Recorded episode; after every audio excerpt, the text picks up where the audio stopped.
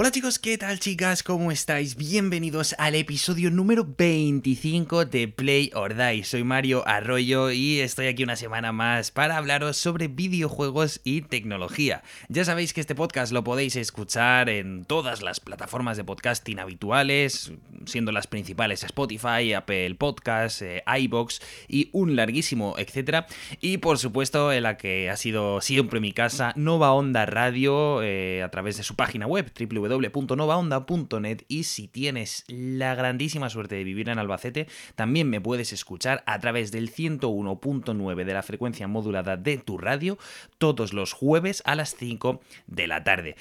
Y madre mía, 25 episodios. La verdad es que cuando empecé mm, el podcast eh, fui bastante intermitente, pero con esto de que también eh, me podáis escuchar a través de Nova Onda, pues como que casi me obliga a traer como mínimo un podcast a la semana y es algo que mm, en cierta forma me hacía falta, me hacía falta ser así de constante y, poder traer un episodio semanal al menos comentando pues eso, todas las novedades, actualidad sobre el tema de los mundos... Madre mía, ya no sé ni hablar sobre el tema de los videojuegos y la tecnología y bueno, como veis el título de hoy es un año de teletrabajo, ¿no? Yo diría que el podcast de hoy quizás sea el más personal de los 25, contando con este, que he ido publicando a lo largo de, de estos meses. Cuando estoy grabando esto es día 10 de marzo de 2021 y justo hoy se cumple un año exacto desde que en Webedia, la empresa para la que estoy trabajando en Madrid, nos dijeran a todos que que recogiéramos nuestras cosas y nos fuéramos a casa a trabajar debido a los rápidos contagios ocasionados por el COVID-19. Eh, recuerdo perfectamente, como si fuera ayer, de verdad, que mientras estábamos desenchufando el iMac, guardando sus cables, eh, embalando las cámaras, los focos, que llevamos un año utilizando desde casa, miré a mi amigo y compañero Samuel, del que os he hablado muchas veces y, y, como ya os conté en el episodio anterior, que tenemos un podcast ahora en común que se llama Out of Coins, miré a Samuel y le dije, mira, esto seguro que no es para tanto y en 15 días estamos de vuelta por la oficina como si no pasara nada. Obviamente, por aquel entonces nadie se podía imaginar la gravedad de, la situación o que iba a alargarse tantísimo, ¿no? Yo creo que casi nadie se lo, se lo podía imaginar, ni por supuesto que el estado de alarma fuera a ser también tan largo, ni que el confinamiento que estaba tan próximo nos dejaría en casa encerrados y aislados durante prácticamente tres meses sin poder salir nada más que para comprar lo necesario. 365 días han pasado de, aquel extraño día en el que iba camino de, mi antigua casa en Alcobendas, dentro de un Uber con todo el material de trabajo necesario para poder trabajar desde casa. Y ahí, en ese momento, es que me acuerdo que mi cabeza no paraba de pensar, eh, ¿ahora qué? ¿Seré capaz de trabajar desde casa ofreciendo unos resultados similares? Eh, ¿Me sentiré a gusto trabajando y viviendo dentro del mismo espacio durante las próximas semanas? Y un año después creo que puedo responder casi con toda seguridad a estas dos preguntas. Y es de lo que vengo a hablar en este episodio número 25 de Play or Die, de esa experiencia teletrabajando, de ese bueno, de este año que, a todos nos ha tocado vivir y, y, bueno, pues cómo lo he vivido yo desde la perspectiva laboral, ¿no? Sinceramente, hoy tenía otro tema totalmente diferente preparado sobre cómo podrá ser el futuro de los relojes inteligentes y sobre todo el uso de estos dispositivos por parte de los más pequeños de la casa, debido a, un, pequeño podcast que tuve con dos estudiantes de, una, de una, universidad que me pidieron ayuda y yo encantado de, ayudarles y la verdad es que me dieron eh, la idea. Em, pero bueno, finalmente he decidido reflexionar un poco sobre esta situación que de una forma o de otra pues nos ha cambiado la vida a todos y que como pues se ha cumplido ya un año, me, vamos, no, no veía una fecha mejor que para hacer esto. Bueno, yo personalmente, y para poner un poco en contexto, nunca había trabajado telemáticamente. En los dos trabajos que he tenido en mi vida siempre he tenido que estar en una oficina y os voy a contar esta experiencia como mi primera toma de contacto con el teletrabajo realmente. Yo sé que, obviamente, antes de la pandemia ya había muchos sectores en los que se permitía el teletrabajo y esto no es algo novedoso, pero bueno, para mí sí lo ha sido y por eso me he tomado la libertad de, contarlo por aquí. No me queda ninguna duda de que tengo el increíble privilegio de poder dedicarme a un trabajo que se puede desarrollar prácticamente en cualquier lugar, siempre y cuando tengas el equipo y los medios necesarios. Eh, dos cosas que desde el día uno nos proporcionó la empresa sin, sin escatimar en ningún momento. Y bueno, el hecho de poder escribir guiones, eh, probar productos, grabar vídeos y editarlos, que es a lo que me dedico, básicamente el 90% del día, eh, parecía un reto durante las primeras semanas del confinamiento, ya que el proceso de adaptación parecía bastante difícil estando acostumbrado a trabajar en una oficina, con más gente, grabar en unos estudios de, pues eso, unos estudios de grabación al uso bastante grandes y también tener un montón de material disponible que poder utilizar. Así que lo primero que quiero hablar es de la organización que yo he utilizado para trabajar en mi caso, en mi sector y en, el tipo de trabajo que hago yo. Imagino que al igual que yo, pues muchos de vosotros habéis estado, eh, bueno, habéis tenido la ocasión de teletrabajar desde hace un año. Imagino que todos nos hemos tenido que adaptar a una serie de circunstancias concretas. Así que, oye, espero conocerlas, ¿no? Eh, quiero saber también vuestros casos. Eh, así que os invito a que los pongáis en los comentarios en la plataforma de podcast que utilicéis para, para escuchar Play or Die o también por las redes sociales que os dejo en la descripción del podcast. Como os imagináis, en mi caso, el 80% del tiempo eh, lo pasaba trabajando en mi habitación, que es donde instalé el iMac del trabajo, donde hago prácticamente el 60% de mi trabajo total. El otro 20% consiste en grabarme a mí mismo, explicando el tema del vídeo en cuestión, y el 20% restante en grabar recursos de cualquier producto tecnológico que haya recibido para aprobar, para lo cual pues tenía que ir al salón por falta de espacio, ya que la habitación que tenía en aquel piso era realmente, realmente pequeña. Eh, para quien no sepa de lo que estoy hablando, bueno, yo trabajo en Sataka, pues eso, mm, en el, departamento de vídeo, eh, analizando teléfonos en su mayoría y también otros productos tecnológicos, así que bueno, pues si no lo conocíais el canal es SatakaTV en YouTube y podéis ir a ver eh, todos los vídeos que vamos subiendo, que de verdad que está más feo que yo lo diga, pero eh, hay mucha calidad, ¿no? Entonces, bueno, el primer mes de este confinamiento eh, fue la verdad es que fue un poco agobiante, ya que, como he dicho antes, pasé de trabajar en unos estudios bastante amplios donde poder crear diferentes sets de grabaciones, decorados y donde había muchísimo material, a grabar absolutamente todos los planos dentro del salón de mi casa. Eh, como os imagináis, salir a la calle obviamente no era ninguna opción, por lo que fue todo un reto empezar a estar a gusto en mi zona de trabajo. Después de varias semanas, la verdad es que sí que ya me, acabé acostumbrando y como ya he dicho, eh, conquisté el salón de mi casa para poder grabar todos y cada uno de los productos que fui recibiendo durante esos meses. El hábito hacia el monje, ¿no? O eso dicen, y, un año después estoy más que acostumbrado a trabajar desde casa y, pienso, o quiero pensar, que soy más eficiente que cuando empecé, ya que, oye, pues todo este tiempo me ha venido genial para organizar el tiempo de trabajo de una manera determinada. Por ejemplo, a día de hoy, cuando me llega un producto a casa por trabajo, sé qué tipo de set tengo que montar para su grabación, cómo disponer de mi habitación para poner una luz adecuada, qué valores de la cámara tengo que utilizar para una situación u otra. En otras palabras, he tenido la suerte de haber podido automatizar estos procesos, básicamente, después de muchas semanas y mucho trabajo, sobre todo de grabación y de edición. Y esto está bien ahora, ¿vale? Pero el día de mañana, cuando tengamos que volver a la oficina de nuevo, pues estoy casi seguro de que el proceso de adaptación será similar al que tuve en el principio del confinamiento. Y me costará volver a adaptarme a tener de nuevo, pues, muchos más materiales, espacio y sitios en los que grabar y sobre todo a compartir espacio con más gente, ya que parece que no, pero el factor social, el factor de estar con más gente, con más compañeros que te puedan ayudar o con los que puedas hablar, pues oye, también se nota, en menor medida, pero se nota. Así que en conclusión, pienso que el teletrabajo, en unas circunstancias marcadas por la pandemia y un confinamiento sobre todo como el que tuvimos en nuestro país, puede llegar a resultar un poco agobiante dentro de ese contexto, ¿no? Obviamente no puedes salir a ningún sitio y trabajas y vives en tu casa un lugar en el que durante tres meses estuvimos todos encerrados prácticamente sin salir más que a comprar comida. Pero bueno, es verdad que una vez que puedes salir y hacer un poco más de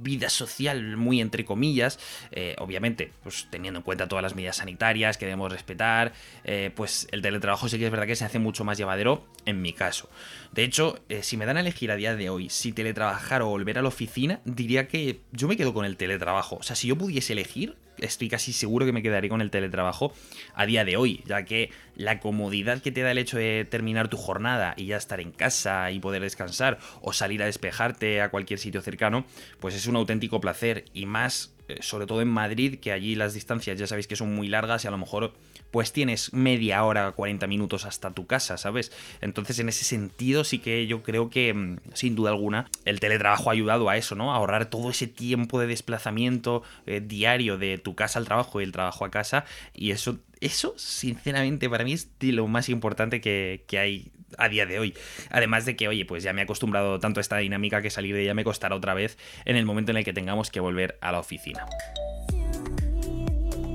Y bueno, no os penséis que esto es todo, porque como este es un podcast cuya temática principal son los videojuegos y la tecnología, también quiero dedicar un apartado de este episodio número 25 de Play Your Die a hablar de toda la tecnología y de todos los videojuegos que he podido utilizar para trabajar, así como para entretenerme durante este año tan inesperado y sobre todo durante los meses que duró el confinamiento. Así que hablando de tecnología y quitando todos los dispositivos que ya os he contado, como el iMac, la cámara y todos los teléfonos que he ido recibiendo, el único gran producto que me pude comprar antes de que el coronavirus llegara a nuestras vidas fue el Apple Watch Series 5, un producto que adquirí en enero de 2020 y que debido a la pandemia pues creo que no le he terminado de sacar todo el partido que, que me hubiese gustado. Uno de los principales argumentos que me había puesto a mí mismo para comprar este dispositivo era el hecho de obligarme a salir a hacer más deporte, más ejercicio. Y venga, zas en toda la boca, tres meses ahí de confinamiento buenos en, casita. La verdad que, que, no pude tener más mala suerte en este sentido. Lo bueno es que, oye, pues a partir del mes de mayo el gobierno permitió salir a la gente de casa, además para suplir las necesidades básicas, también para hacer deporte en ciertas horas. Y en esta situación sí que le pude sacar bastante más provecho. Y de hecho, entré en esa pequeña adicción del sistema que propone Apple para cerrar anillos de forma diaria, para bueno, pues para tener una rutina bastante más activa de la que podías tener sedentariamente. Y luego, muchos meses más tarde de esta compra del Apple Watch, eh, otra de las grandes compras tecnológicas que he tenido en este año marcado por el COVID-19 y de la que ya os hablé en el episodio número 18 de este podcast, fueron los Sony WH-1000XM3, eh, que no son los XM4, que son los últimos en salir al mercado, sino que es la generación anterior. Y sin duda, eh, son uno de los mejores auriculares que he comprado en toda mi vida. Los compré en el mes de septiembre, además de para sustituir a los Beats Solo 3 que ya tenía y de los que os hablé en un episodio muy temprano de este podcast. Eh, bueno, pues eh, al final fue un dispositivo que me salió bastante malo, que se me estaban rompiendo de manera física y bueno, pues para frenar un poco el impacto de la vuelta al cole, pues también decidí comprarme estos auriculares de Sony y desde entonces los he estado utilizando 8 horas diarias todos y cada uno de los días que he trabajado y estoy encantadísimo. Pienso que son una herramienta perfecta para mi trabajo, ya que editando vídeo necesito una calidad más o menos decente de sonido para saber si el audio del vídeo es correcto o no. Obviamente hay cascos y auriculares muchísimo más profesionales que te dan muchísima mejor calidad eh, a la hora de editar vídeo, pero bueno, para lo que yo hago creo que es más que suficiente. Y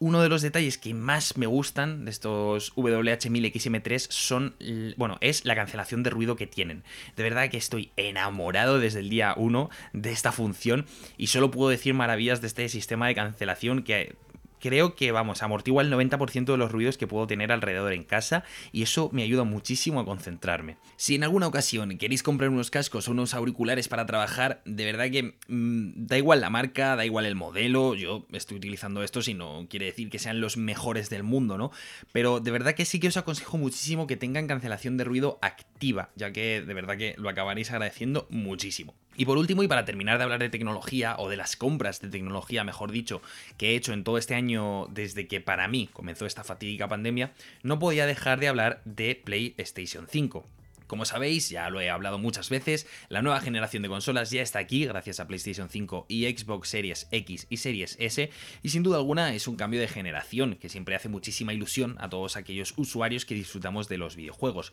Ya hablé de esta consola en concreto en el episodio 19 de Play or Die, en el cual explicaba si merecía la pena comprarla en la actualidad o en cambio esperar unos meses, así que si os interesa os recomiendo que lo escuchéis. Pero en resumidas cuentas yo estoy muy contento con ella, ya que es justo todo lo que estaba esperando. Y eso que no se le puede sacar su máximo partido debido al reducido catálogo que hay a día de hoy. Pero bueno, habrá que tener paciencia.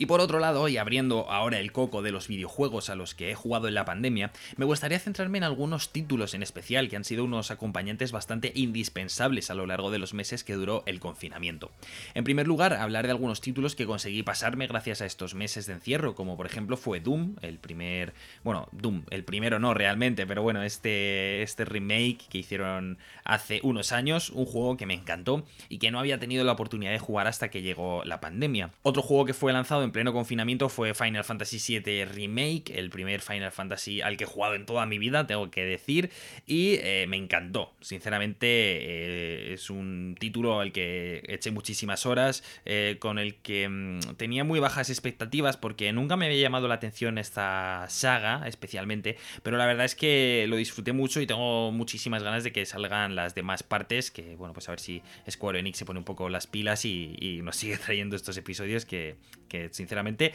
como he dicho, el primero muy chulo y muy recomendado. Tampoco puedo olvidarme de Animal Crossing, otro grandísimo estreno que llegó a nuestras vidas en el confinamiento y del que disfrutaba muchísimas tardes después de trabajar. La verdad que eh, me acompañaba muchísimo y, para relajarme me, venía genial. Y de hecho yo creo que, vamos, casi sin, sin, miedo a equivocarme, Animal Crossing yo creo que fue el lanzamiento más importante que tuvo Nintendo a lo largo de 2020. O sea, prácticamente sin ninguna duda. Y la verdad es que es un juego que dejé de lado demasiado rápido y no porque no me gustase el título o lo que proponía, eh, ya que pienso que es una idea súper divertida y que, y que, puede llegar a ser muy relajante, pero al mismo tiempo pienso que es un título que demanda una atención del jugador prácticamente diaria y personalmente me costaba mucho entrar todos los días.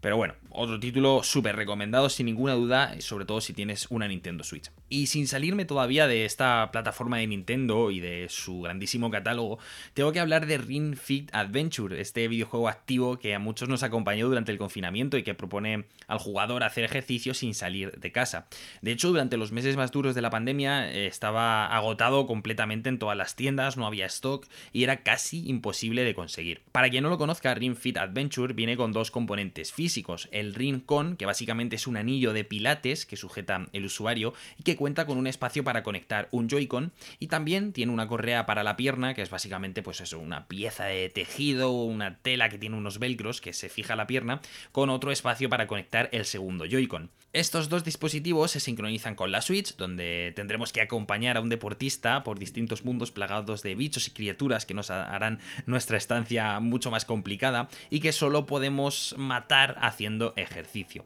La verdad es que el concepto y su ejecución me parecen increíbles y de verdad que es una experiencia que recomiendo a todo el mundo probar por lo menos una vez, eh, sobre todo que ahora lo de salir a hacer ejercicio a gimnasios y demás está un poco más complicado.